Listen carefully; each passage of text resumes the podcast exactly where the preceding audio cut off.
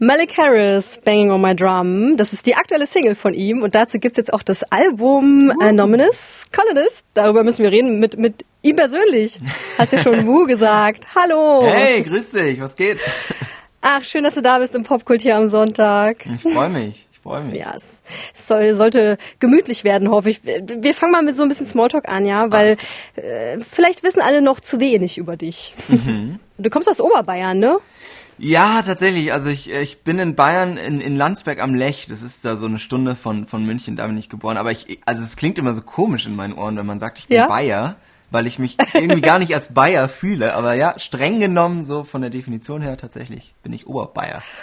Ja, ich kann mir vorstellen, was du meinst. Ich habe auch so ein Bild von Menschen in, in Lederhose. Ja, ja, genau, ja. Und so schönen glücklichen Kühen und so. Mhm. Das ist für mich ja, Bayern, das, das ist Urlaub für mich. Irgendwie. Ja, es ist schon schön ländlich. Also ich bin auch in einem Dorf aufgewachsen, also die ersten ich glaube, 15 Jahre meines Lebens habe ich in Issing gelebt. Das sind, glaube ich, 800 ah. Einwohner. Also ich glaube, Issing hat mehr Kühe als Menschen. Also ich, ich weiß, was du meinst. Schön. Aber krass, deine Familie ist super musikalisch, obwohl sie offensichtlich nicht in dem urbanen Raum äh, dann immer Musik gemacht habt, sondern ihr habt zu Hause auch, glaube ich, da ja. viel viel gemacht. Ne? Auf jeden Fall, ja. Also ich bin ich bin halb Ami, also quasi die Familie meines Vaters ist äh, aus den USA, mein Dad ist aus Detroit, die Familie meiner Mutter ist deutsch und ich hatte wirklich von Anfang an ganz viel Musik in der Familie. Also zum einen ist der Vater meines Vaters aus den USA sozusagen war großer Opernsänger und die Mutter meiner Mutter war Pianistin, also allein da ging's schon los und auch mein Dad ist sehr sehr musikalisch, kann mit allen Instrumenten irgendwie was anfangen. Ich bin einfach mit Musik um mich rum groß geworden und da war es eigentlich irgendwann klar, dass man anfängt mitzusingen und so und so ging das da alles los. Was ist denn dein Lieblingsinstrument? Hast du sowas? Oder singst du am liebsten? Hm, nee, ich glaube, mein Lieblingsinstrument, also ich würde sagen Gitarre und Klavier. Also ich habe mit Gitarre angefangen und dadurch ist das noch so am meisten das, wo ich mich zu Hause fühle, sage ich jetzt mal, womit das alles losging. Aber ähm, Klavier kam da so ein paar Jahre später und ja, die zwei Instrumente, da schreibe ich auch immer, also damit geht's immer los bei mir mit dem Song schreiben, dass ich irgendwie an der Gitarre oder am Klavier ein paar Akkorde spiele und dann so dazu irgendwas singe. Also auf jeden Fall Gesang, Gitarre und Klavier sind so meine Top 3 ist doch eine gute Basis, glaube ich dir, um so mhm. Popsongs zu schreiben, ja. ja äh, auch cool finde ich ja, dass du zu deinem ersten Album selber den Pressetext geschrieben hast, ne? Mhm. Mega, ja. weil äh, das ist immer so ein bisschen abgedroschen, aber dadurch ist der echt äh, persönlich. Mhm. Also wir, wir schaffen, wir lesen ihn jetzt hier nicht vor im Radio, ja? das wird ein bisschen dauern. ja, das würde ein bisschen dauern, aber, aber sag doch mal, wie aufregend ist es so, die Veröffentlichung vom, vom ersten langen Album für Ey, dich? Ich kann das überhaupt nicht, ich kann das überhaupt nicht in Worte fassen. Das ist das Größte einfach. Und das ist für mich auch dadurch, dass ähm, es das erste Album ist, ist es halt wirklich so die, ja, der erste, das erste kleine Baby so. Und das fasst so alles, meine ersten Schritte sozusagen zusammen, weil ich habe äh, meinen ersten Song mit Say the Name habe ich 2018 äh, rausgebracht. Und da ging diese ganze Reise los, die jetzt für mich so den ersten Kapitelabschluss erlebt mit diesem Album. Also für mich ist das Album eher das Ende oder der Abschluss einer Zeit als der Anfang. Und dadurch aber der Anfang vom nächsten großen Step sozusagen. Und diese Zeit, mit der ich halt so viel verbinde, weil es eben die ganzen Anfänge, die ganzen ersten Erfahrungen, meine ersten Auftritte, das erste Mal vor echt vielen Leuten stehen, all das steckt auch für mich in diesem Album drin. Und dadurch ist es natürlich das ja, der, der Riesenmeilenstein einfach. Voll. Ja, und dann auch den Leuten das dann zu zeigen, die so teilhaben zu lassen, ne? Mhm. Ja, also ja, ich finde ja, Musik ist so persönlich. Also ich glaube, ich wäre wahrscheinlich super nervös irgendwie. Ja, ja, auf der anderen Seite ist man wahrscheinlich auch stolz, ne? Ja, es ist ja die Mischung, genau wie du sagst eigentlich. Es ist natürlich auch dadurch, ich schreibe schon auch extrem persönliche Songs, aber ich finde, das ist auch Teil der Musik. Also ich könnte nie einen, einen, Song über irgendwas Simples schreiben. So, also klar, ich, ich schreibe gerne mal einen Song über einfach übers Tanzen, aber dann hat das auch immer einen gewissen Hintergrund. Zum Beispiel, dass ich durch Tanzen oft mal den ganzen Stress um mich rum vergesse, so ungefähr aber ich schreibe auch Songs über Selbstzweifel, mit denen ich viel zu kämpfen habe und so. Und sowas dann einfach den Leuten so auf dem Silbertablett zu servieren und so, hier sind meine Ängste, hier ist mein Inneres, so, das ist ja, schon, voll. das, da trägt schon auch ein bisschen, ähm, ja, Aufregung mit sich. Aber ich finde das schön, das ist, wie gesagt, für mich ist das ein Teil der Musik, sich da zu offenbaren irgendwie. Für mich war auch äh, ein Grund, mit der Musik anzufangen, war, wie, als ich gemerkt habe, wie sehr mir Musik hilft. Also gerade ich bin zum Beispiel ein großer äh, 21 Pilots Fan mm. ähm, und da war es eben auch so, dass es für mich nur als Hörer schon so krass war zu sagen, boah krass, der hat auch irgendwie Selbstzweifel, boah dem geht's manchmal genauso wie mir, wie krass ist denn das? Und das allein so zu wissen, nicht nur, dass man nicht alleine ist, sondern auch zu wissen, dass sogar Leute, die man anhimmelt, auch Probleme haben wie man selber. Das ist schon echt was, das, das gibt einem so viel und deswegen habe ich, das ist auch einer der vielen Gründe, warum ich gesagt habe, ich will das auch erreichen können für Menschen. Und wir sind große Fans von ihm, deswegen oh. sollt ihr mehr von ihm erfahren. Hallo du!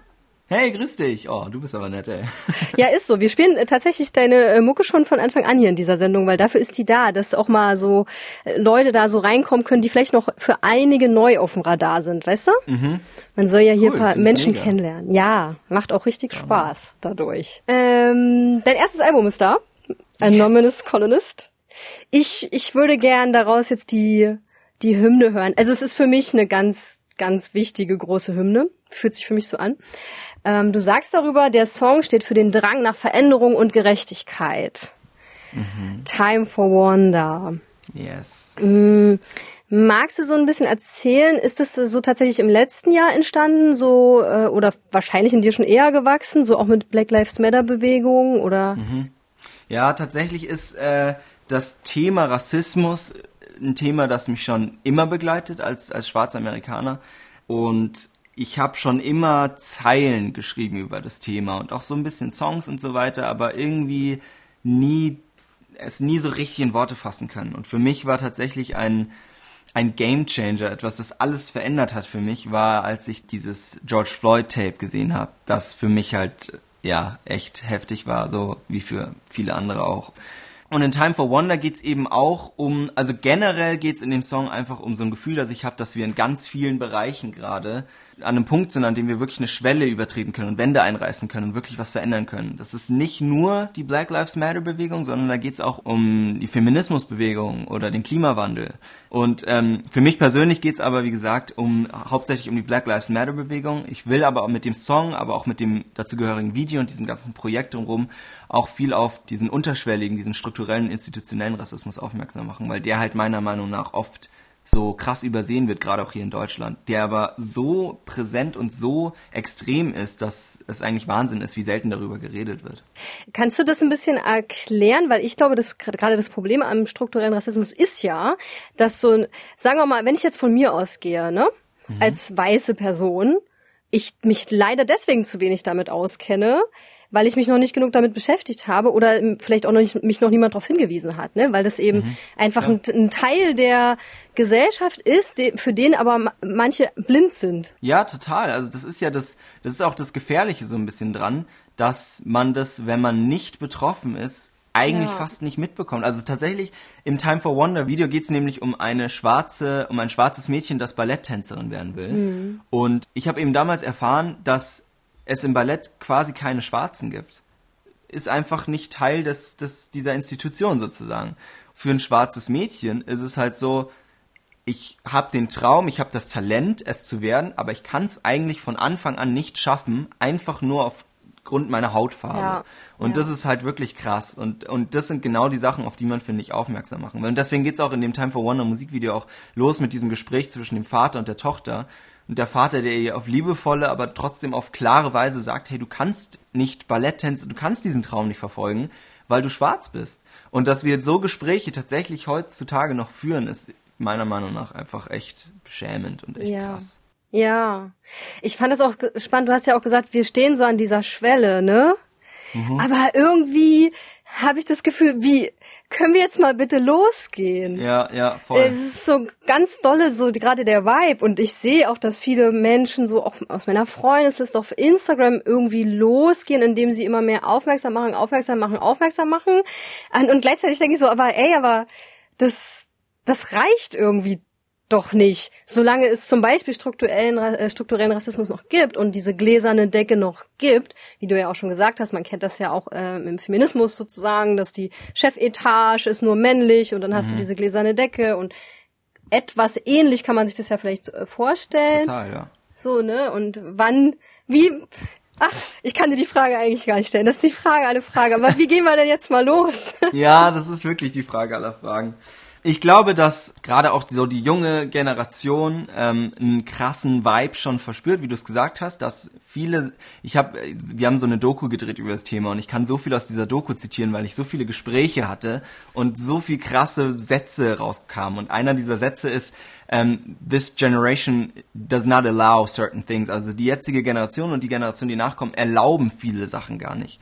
Die älteren Generationen sind mit Sachen aufgewachsen, die waren einfach klar und das wurde einfach angenommen. Und wenn du das in Frage gestellt hättest, dann hätte man nicht ausgelacht und von der Straße geschubst so ungefähr. Weil ich meine, mhm. zum Beispiel, was damals auch in dem Gespräch rauskam, sowas wie eine Greta Thunberg.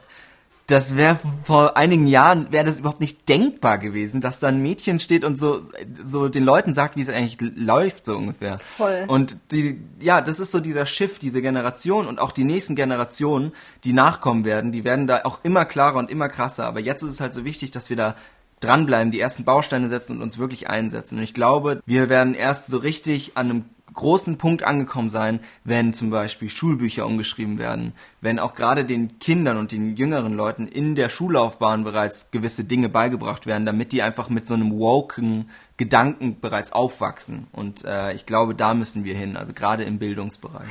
Du hast es eben schon im Nebensatz gesagt, was ich unbedingt noch äh, dich fragen wollte. Mhm. Und zwar diese Doku, ne?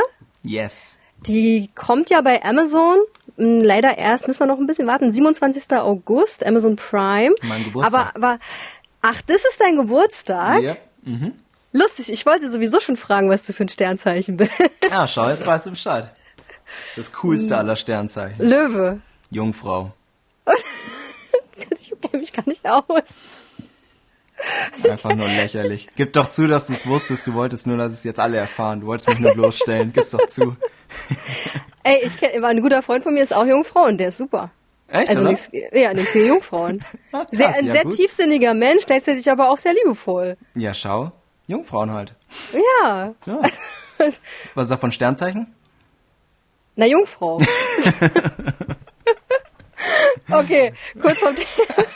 Alter, alter Dad-Joke.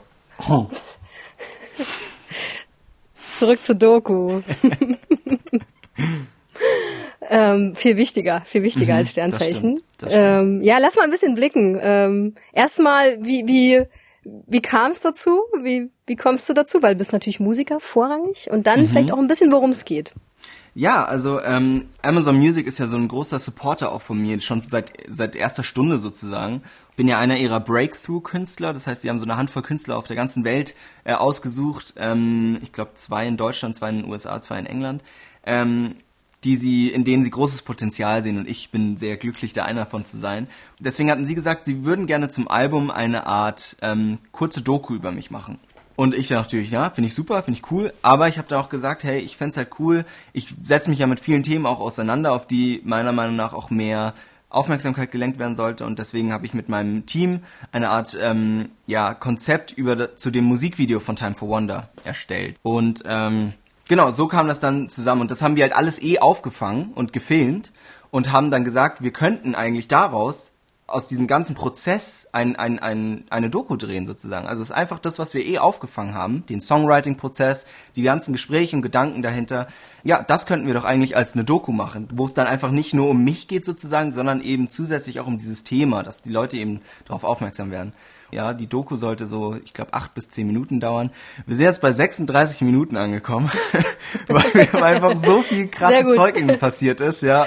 Und Ja. Äh, dadurch, ja, aber sie fanden es cool und haben gesagt, geil, machen wir. Ja, sehr schön. Ich freue mich drauf. Ist nämlich auch ähm, äh, deine Familie mit drin. Ja, Das dann. mag ich natürlich immer besonders. Da kann man noch ein bisschen mehr hinter deine Kulissen quasi blicken. Ja. Äh, und wie gesagt, ab 27. Mm, Ich habe aber noch eine Frage, äh, weil ich das unfassbar spannend finde, wie du dein Album genannt hast. Anonymous Colonist, dein erstes. Weil, also anonymer Kolonist, ne? Für, für mich ist der Kolonialismus eher was, wofür ich mich schäme. Deswegen finde ich es unfassbar spannend, dass du dein Album so nennst. Wie, was sind so die Ideen? Also du hast ja sicherlich auch vielleicht eine Art von Entdeckung oder so. Ich würde es ja einfach gerne wissen, weil, weil ich darüber natürlich gestolpert bin. Ja, äh, Anonymous Colonist ist ja ein eine Zeile oder ein Begriff aus meiner ersten Single Say the Name. In dem Song geht's ja so ein bisschen drum, dass ich jetzt neu bin in der Musikwelt. Also mit meiner ersten Single stelle ich mich vor. Und dieses Kolonist kommt quasi gar nicht so von dieser von diesen schlimmen Seiten der Kolonialisierung, die schlimm sind. Das ist auch einer der, einer der Punkte, die auch Thelma Boabeng damals gesagt hat, was man in den Schulbüchern umschreiben müsste, dass die ähm, Kolonialisierung nicht die großen Heldentaten von Entdeckern sind, sondern es geht um Massenmörder. Und Kolumbus war genauso ein Massenmörder. Das muss man ganz klar sagen. Von dieser Seite habe ich aber versucht, mich in dem Begriff da, da nicht von zu sprechen, sondern es geht eben um dieses, um die Idee, seine ersten eigenen Fußstapfen auf einer für sich selbst noch unbekannten Welt quasi zu setzen. Ja. Ach, Malik, das ist äh, so schön, dass du irgendwie in, in 15 Minuten hier so viel, so viel Weises sagst. Ähm, und auch uns so ein schönes Album geschenkt hast, Vielen was Dank. ihr unbedingt hören solltet in voller Länge. Ja, wir haben leider nur äh, Zeit für drei Songs. Mhm. Und wenn du damit äh, auf Konzerttour gehst, dann sag uns bitte Bescheid und auf komm in den Fall. Osten. Ja, ja, ich komme ja eh vorbei, haben wir ja schon gesagt, ne? Genau, hast du versprochen, habe ich notiert.